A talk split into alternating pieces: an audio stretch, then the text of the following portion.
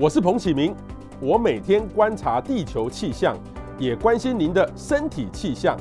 欢迎收听彭博士观风向。各位雅虎 TV 的朋友，大家午安，欢迎到彭博士观风向，我是主持人彭启明。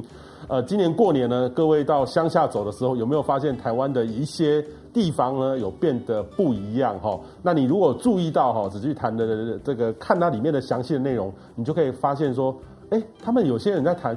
地方创生哈，到底什么是地方创生哈？我们今天呢就特别邀请到，我们可以号称哈台湾的地方创生的教母哈陈美玲，我都叫她美玲姐姐。美玲姐姐你好，你好，啊 彭博士好。帮大家再介绍一次美玲姐哈，我认识她的时候，应该您是在台南市当秘书长，秘书长。那她原来呢是在行政院工作啦哈，后来到台南市。其实台南市在她呃，听说你是在台南市。是属于那种很严厉的、很严格的 督导的一个部位，执很厉害的执行者了哈。因为我是担任秘书长的工作嘛，对对对。那市长是对外的啊，我只构处为啦，构处好啊，就是要要做这个各局处的这个统合，然后把所有该准备的东西准备好，对，让市长没有后顾之忧。然后后来呢，你就到行政院当秘书长，后来当国发会主委哈，这个就大家对您比较很了解的时候，那大家呢一定很好奇说，您现在在做什么？我看到有三个职位，哦，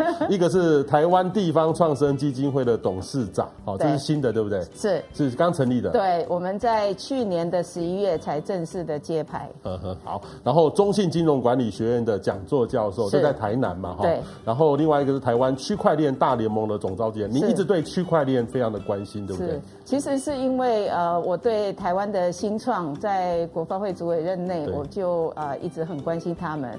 那那个时候，呃，区块链，我想大家知道两呃两千零八年那个中本聪的这个白皮书出来之后，对，大概我们的年轻人都在关注这一块嘛。那我也发现，哎，区块链的技术其实它是有很多呃未来潜力。那我也觉得未来十年它会这个技术会有大爆发的一个可能性。所以我就很关心这个议题。那那时候就在大家的呃期待之下，啊，就由国发会，我们就召集了场官学员，成立了这个区块链大联盟。那我就担任总召集人。嗯。那卸任之后呢，我也就继续在帮助他们，以及啊，我也去关心这样的一个趋势。嗯哼，因为我们在台湾哈，新创。常常会遇到很多法令的问题，是，然后不知道找谁解决。嗯、那我们通常找到法令的一些专家哈，通常会跟你讲什么都不能做，什么不能不能不能。但是美玲姐姐呢，就是 会用一些方法让这些年轻朋友找到一些新的出路。是，因为美玲姐姐哈，各位有没有看到，她是法学博士哈，一路的都是法，可是她并不是一个法匠哦，她是一个非常带着我们往前冲的哈。好，我首先来问这个美玲姐姐啊，其实第一个呢，很多人就叫你是。创生教母哈，地方创生的创生教母，而且您出了这本书哈，这个是美玲姐的台湾地方创生的故事哈。到底什么是地方创生？这个地方创生为什么对台湾很重要？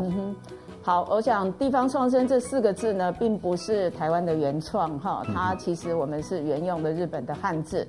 那我二零一七年九月到国发会服务之后，我们就看了这个统计数字。呃，发现台湾的这一个出生的小孩跌破了二十万人哈。那另外就是呃高龄的呃也非常的开始日趋严重嘛哈。所以少子女化跟高龄就是两个极端，这是台湾人口结构一个很大的一个呃趋势。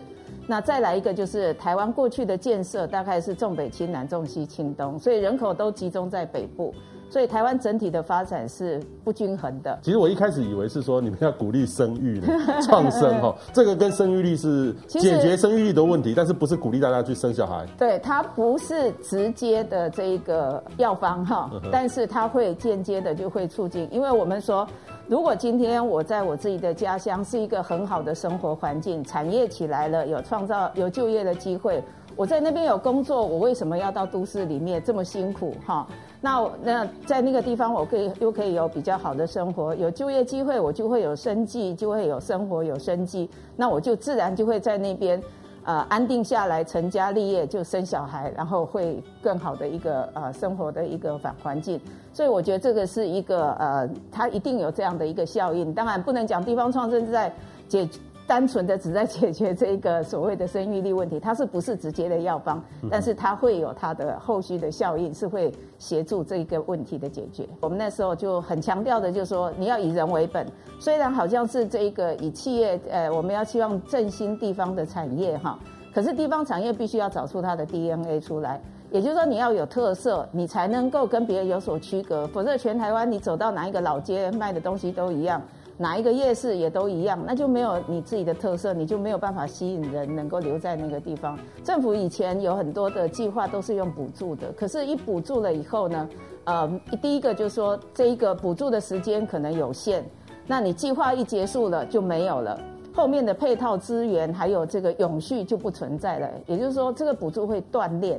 所以我们如果用投资去代替补助的方式。投资就可以跟你是一个生命共同体，所以我们希望用这个方式。那谁来投资呢？我们找企业来投资，企业可以回乡投资。如果企业不能没有没有机会找到合适的企业的话，诶，政府有国发基金啊，也可以来投资地方。那另外一个最重要的，我想那个彭博士也一定会很关心的，就是数位经济时代。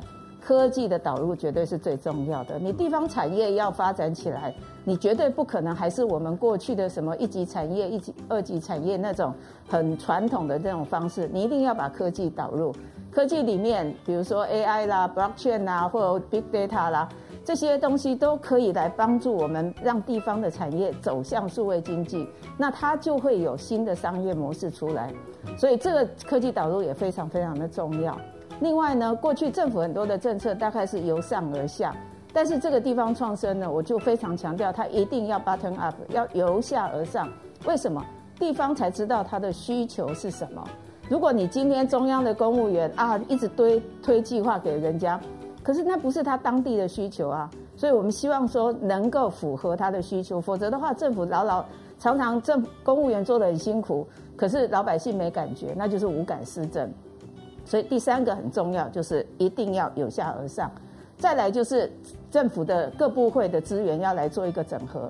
其实如果你仔细去看中央政府的预算书，你就会发现很多的计划项目呢都是相同的。所以那个预算的错字、浪费跟重复的情况，其实比比皆是。我们怎么样让一块钱能发挥它最大的效应？那就需要去做一个统合。最后一个就是台湾过去常常都不重视品牌。我们不止产品要品牌，地域也要品牌。你每一个地方要你的特色出来，所以这就是我们当时我认为说，哎，用这个五支箭来推动呢，其实是可以让地方翻转过去的思维，也可以有一些新的做法，看看能不能借此来达到我们真的希望人口回流跟台湾均衡。外界常常会对地方创生有一些迷失啦，哈、嗯，很多人说啊，地方创生是。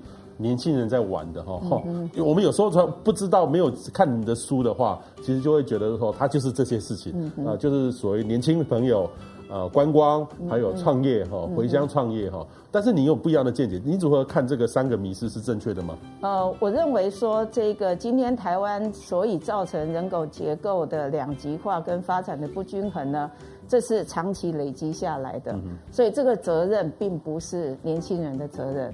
换句话说，我现在如果要提出一个药方，我不能叫年轻人来负这个全部的责任，这是我的第一个出发点。我觉得这个人口的回流，台湾的均衡发展，应该要全民共创。其实我这看到很多很多的案例，是很多退休的人回到他自己的家乡，重新在地方把他地方的产业找出来，然后也做得非常的好，也，给另外下一代创造更多的一个就业机会。所以第一个，这绝对不是年轻人的责任。第二个呢，也很多人以为说啊，我就光刚我创造一些关关系人口就好了，可是一次性的活动。往往其实是对地方造成另外一种无形的伤害，交通啦、垃圾啦等等，可能有短期的效应，有某一些消费增加了，你有一点点的收益，可是长期对地方来讲并没有好处。再加上，如果关系人口我们要建立的话，今天不是你一你一年来一次，我是希望你一年能够来三次到五次，那样才有真正的效益。那第三个呢？有人认为说地方创生有个创嘛，所以他就是创业。那你就逼得所有人都要回故乡去创业，创业很困难的，创业的成功率是很难的。我想婆婆是自己创业一定有很深的感触，所以这绝对不是创业。如果今天在地方上有好的这一个呃已经有的企业或者有的这个产业起来了，我们能共同去加入，成为好的工作伙伴。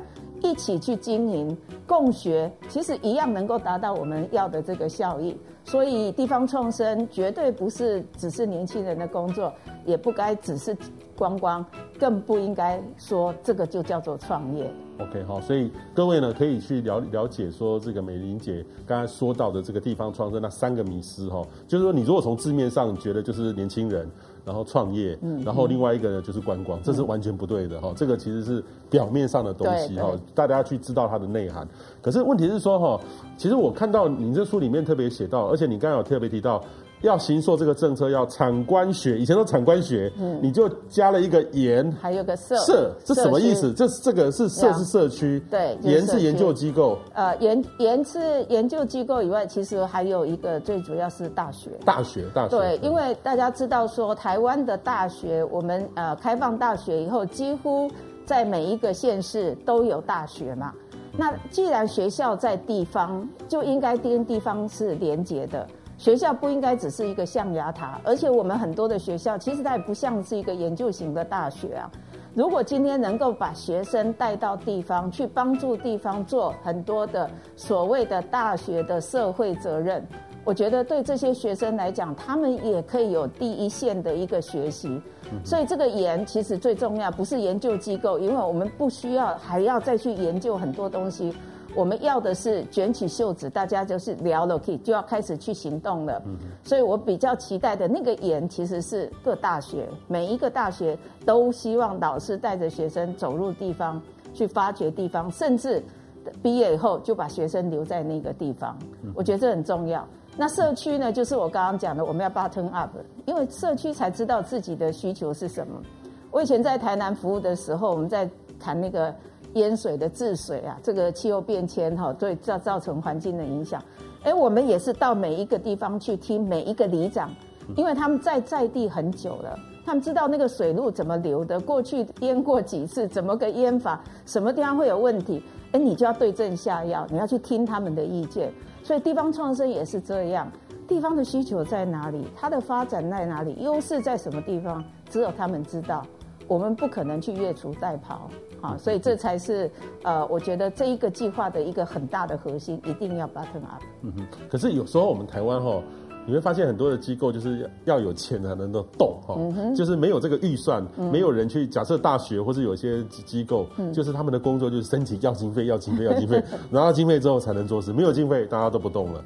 等于是说，这个其实有时候似乎政府又要编一大笔钱去撒钱，这个真的有这么多钱可以去做地方创生？你们那时候过去执行或现在来看的话，有多少钱在做这个事？呃，其实我自己在任内的时候，我是没有编一毛的预算。我的思考逻辑是怎么样？就是说，第一个，呃，我希望我们呃在地方的这些产业的起来呢，所有的这个呃愿意去从事地方创生的人，你都要想办法自己要能够自力更生，你要有存活的能力。那你的存活，你当然需要有一些帮忙。这个时候，你可以透过政府来投资你。我说用投资的方式，跟你是个命运共同体来共同努力，因为你一定要有好的商业模式才可以。可是呢，你当你想要去帮助地方，让地方发展起来的时候，你会有一些配套，一些公共机能，可能我需要有经费。这时候呢，各部会都会有这个经费，这是项目都有。所以当时候，我曾经请我们的同仁，我们去把中央政府各机关的这个预算翻开以后，我们发现呢，相关的部会跟他的预算的科目呢，大概有三四十项都跟地方创生是有关系的。那这些经费呢，我们就把它扣百分之十来整合做地方创生。我们觉得这样子就足够来协助地方了。所以你要说，嗯，我的。可能我的公共运输不好，比如说在花莲，我们做了很多的这种生态旅游，可是人来到花莲要到山上，我可能公共运输不足，诶，这个交通部本来就有一些预算在补这一块，那我们就请那个经费来做就好了，所以我国发会就不用再重复的编预算再去做这一块这样子。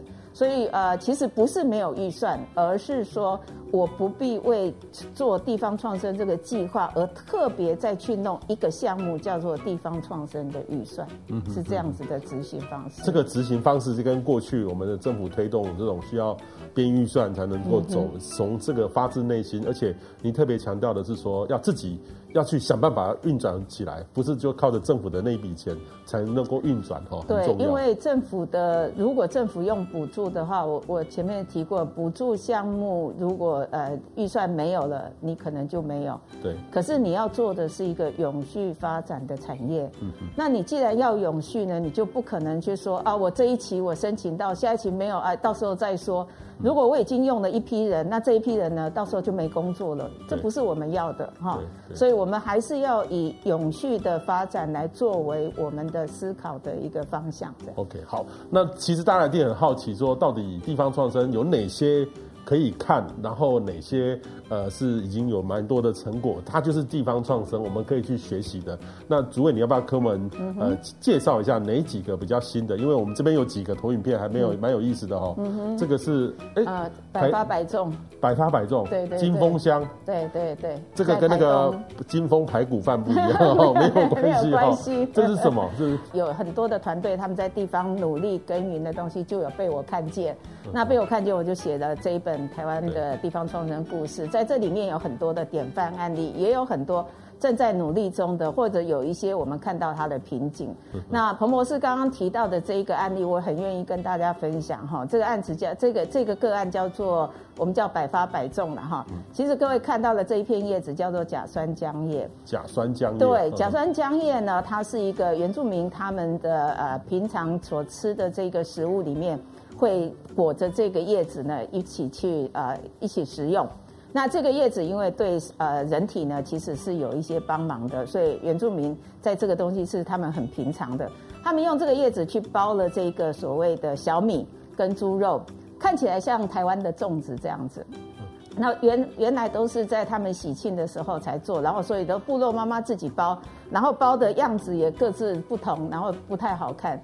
所以有一对这个年轻的这个我们的朋友徐泽煌跟他太太回到了这个金峰乡之后呢，他们就觉得说，哎，这个既然是一个不错的一个美食，而且甲酸浆叶又对这个人体有帮助呢，我们为什么不把这个东西产品化，把它变成一个呃可以推广出去的一个食品？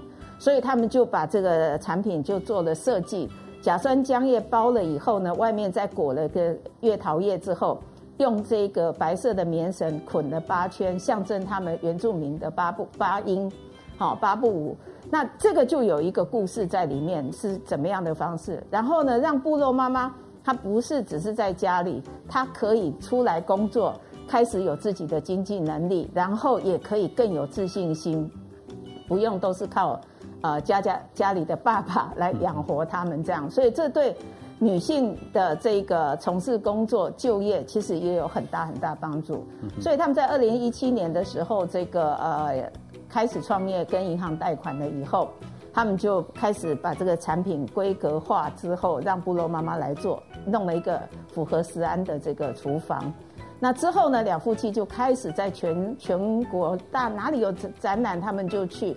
去介绍他们这个叫做阿拜，好，他们吃的这个阿拜像粽子一样，但是它的风味比这个粽子呢更不一样哈。那个甲酸椒也有那个香气，所以慢慢慢慢大家就知道了，以后订单就来了，所以它的产品就越做越多，开发也越来越多。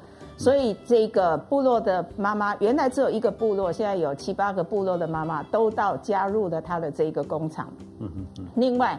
很多的原住民的青年，因为我需要行销的人，需要有会计，需要有这个各式各样的人才，大家也就回来工作了。所以现在好几个乡镇部落，大家都就在做这件事情。那另外呢，叶子不够了，因为我订单多了嘛，我叶子不够了，所以他们就开始富裕这个叶子。可是我富裕我这个叶子呢，我必须要让它的品质要好啊，才能保证我的订单我能够如期交货。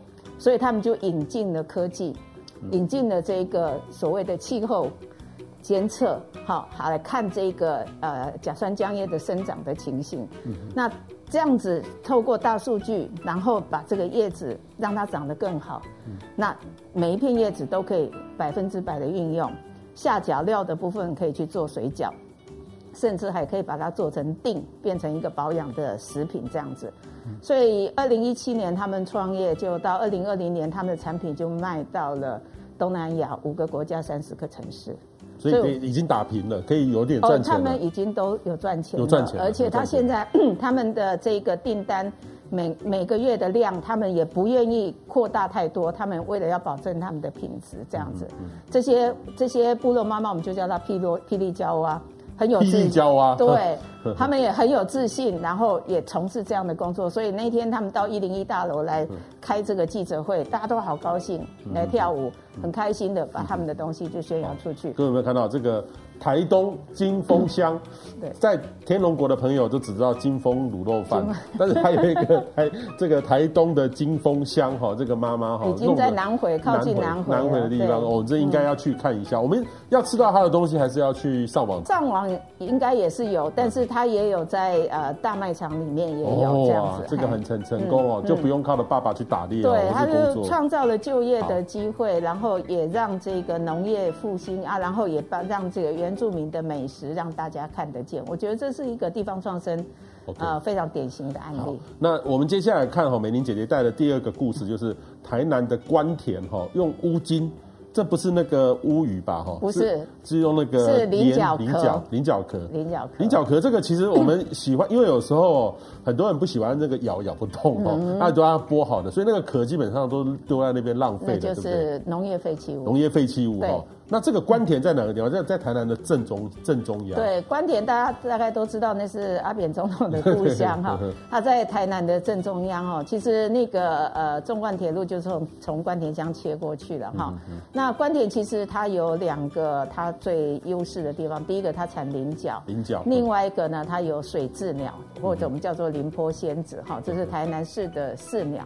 那可是关田的菱角，因为它靠近乌山头水库，它的水质非常的好，所以它的菱角的品质非常非常的棒，很清脆，很甜，所以关田的菱角很少连壳出去卖的。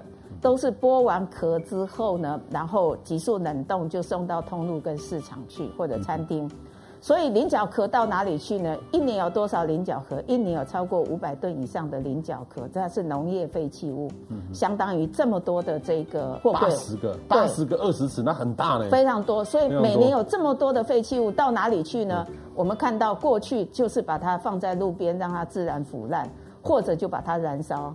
所以它就变成一个环境的问题，就对环境有污染，而且呢，对农民来讲，他没有办法，他觉得这个东西就是垃圾嘛。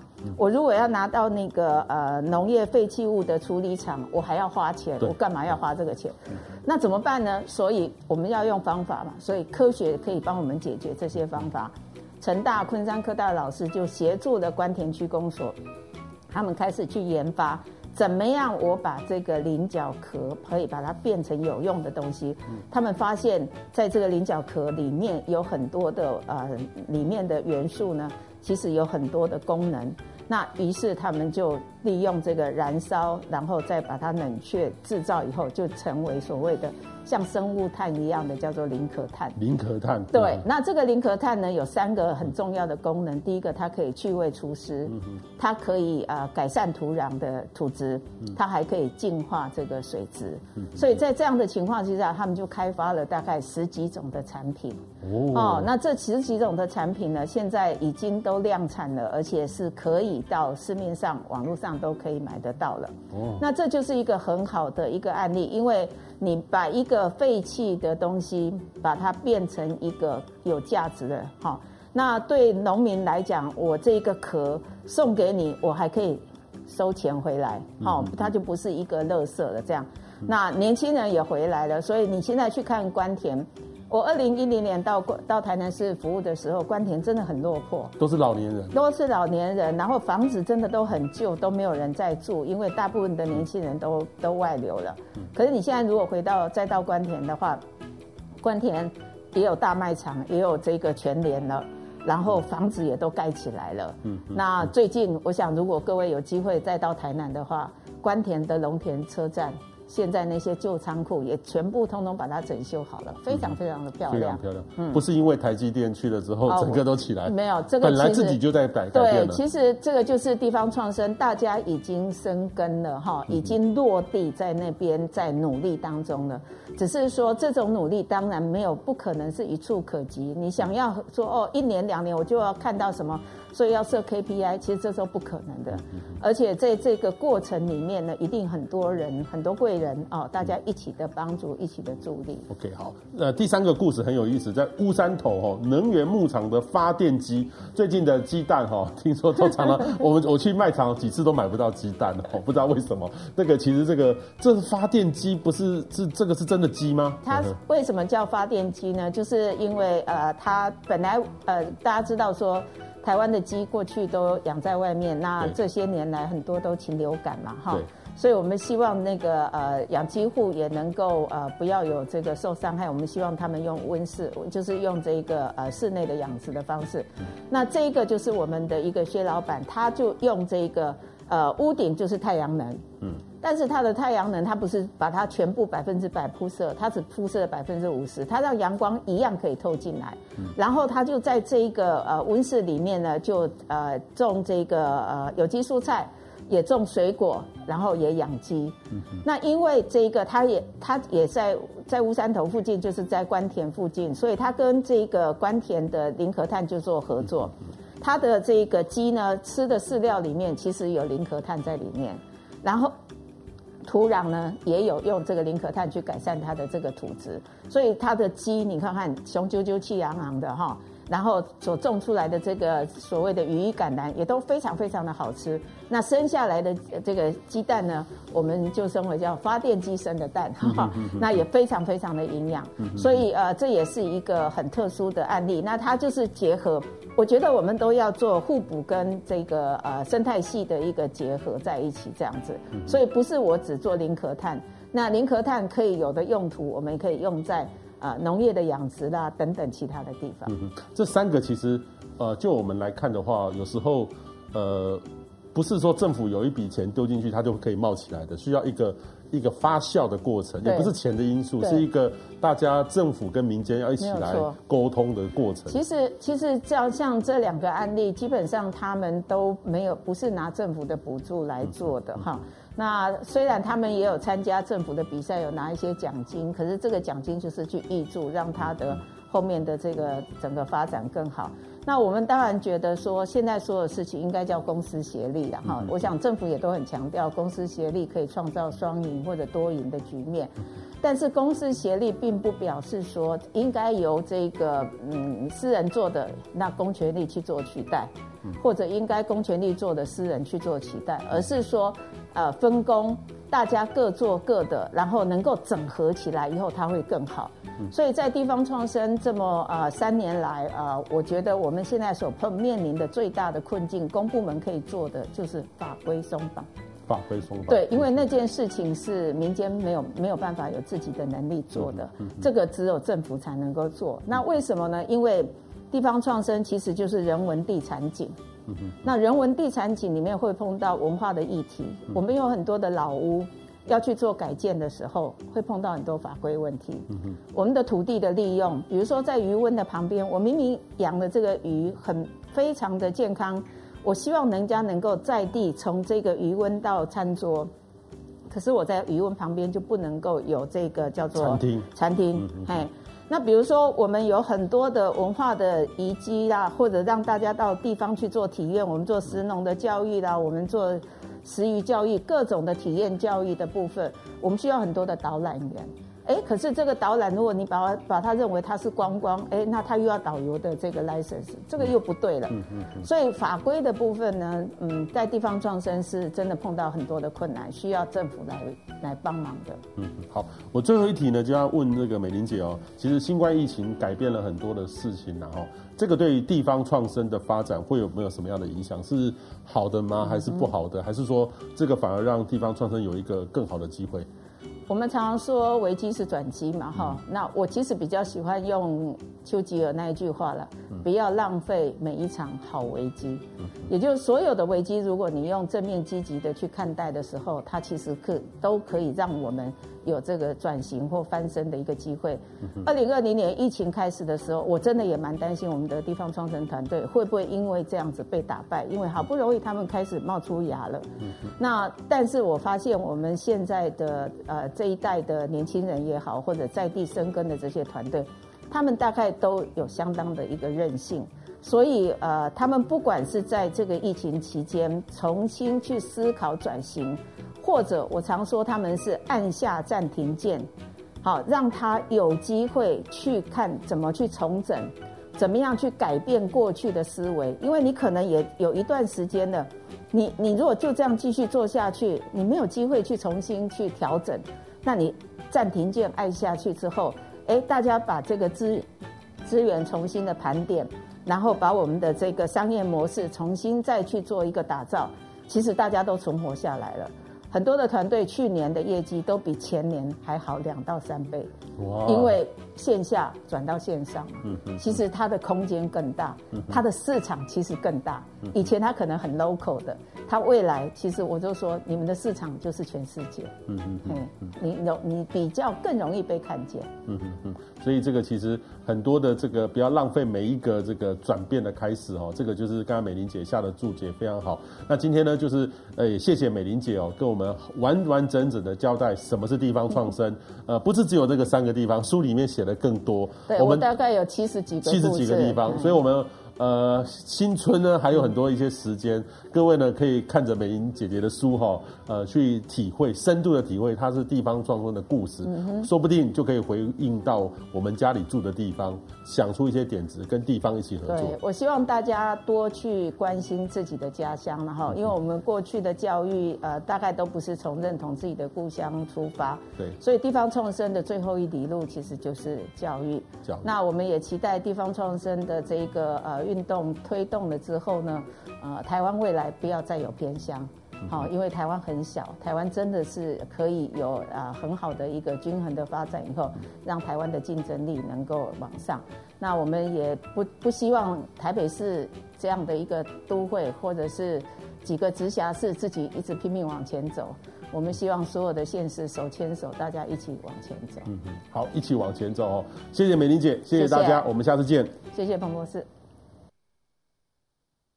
大家好，我是彭启明，在这里要跟大家宣布一个消息，就是彭博士官风向的 Podcast 正式上线了。跟传统广播不同的是，Podcast 是一个随选播放的平台，你可以想听就听，想停就停。你可以想象成是一个声音版的 YouTube，你不需要到特定的平台，可以用手机 APP 订阅下载 iPhone 内建的 Apple Podcast，或是 Android 也有 Google Podcast。也可以在 show on Spotify 收听冯博士观风向。